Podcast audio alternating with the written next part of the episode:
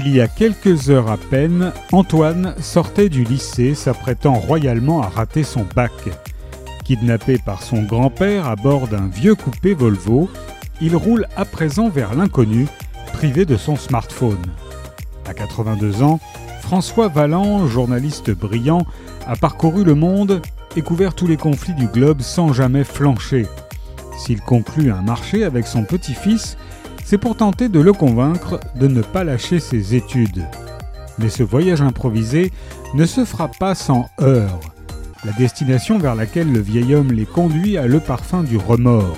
C'est là que l'enfance de François a trébuché, lors d'un drame sanglant de la Seconde Guerre mondiale longtemps tenu secret, celui du 13e bataillon de la 13e division SS Anjar, ou l'incroyable révolte de soldats musulmans sacrifiés pour la France. À la mesure de nos silences de Sophie Loubière est paru chez Pocket.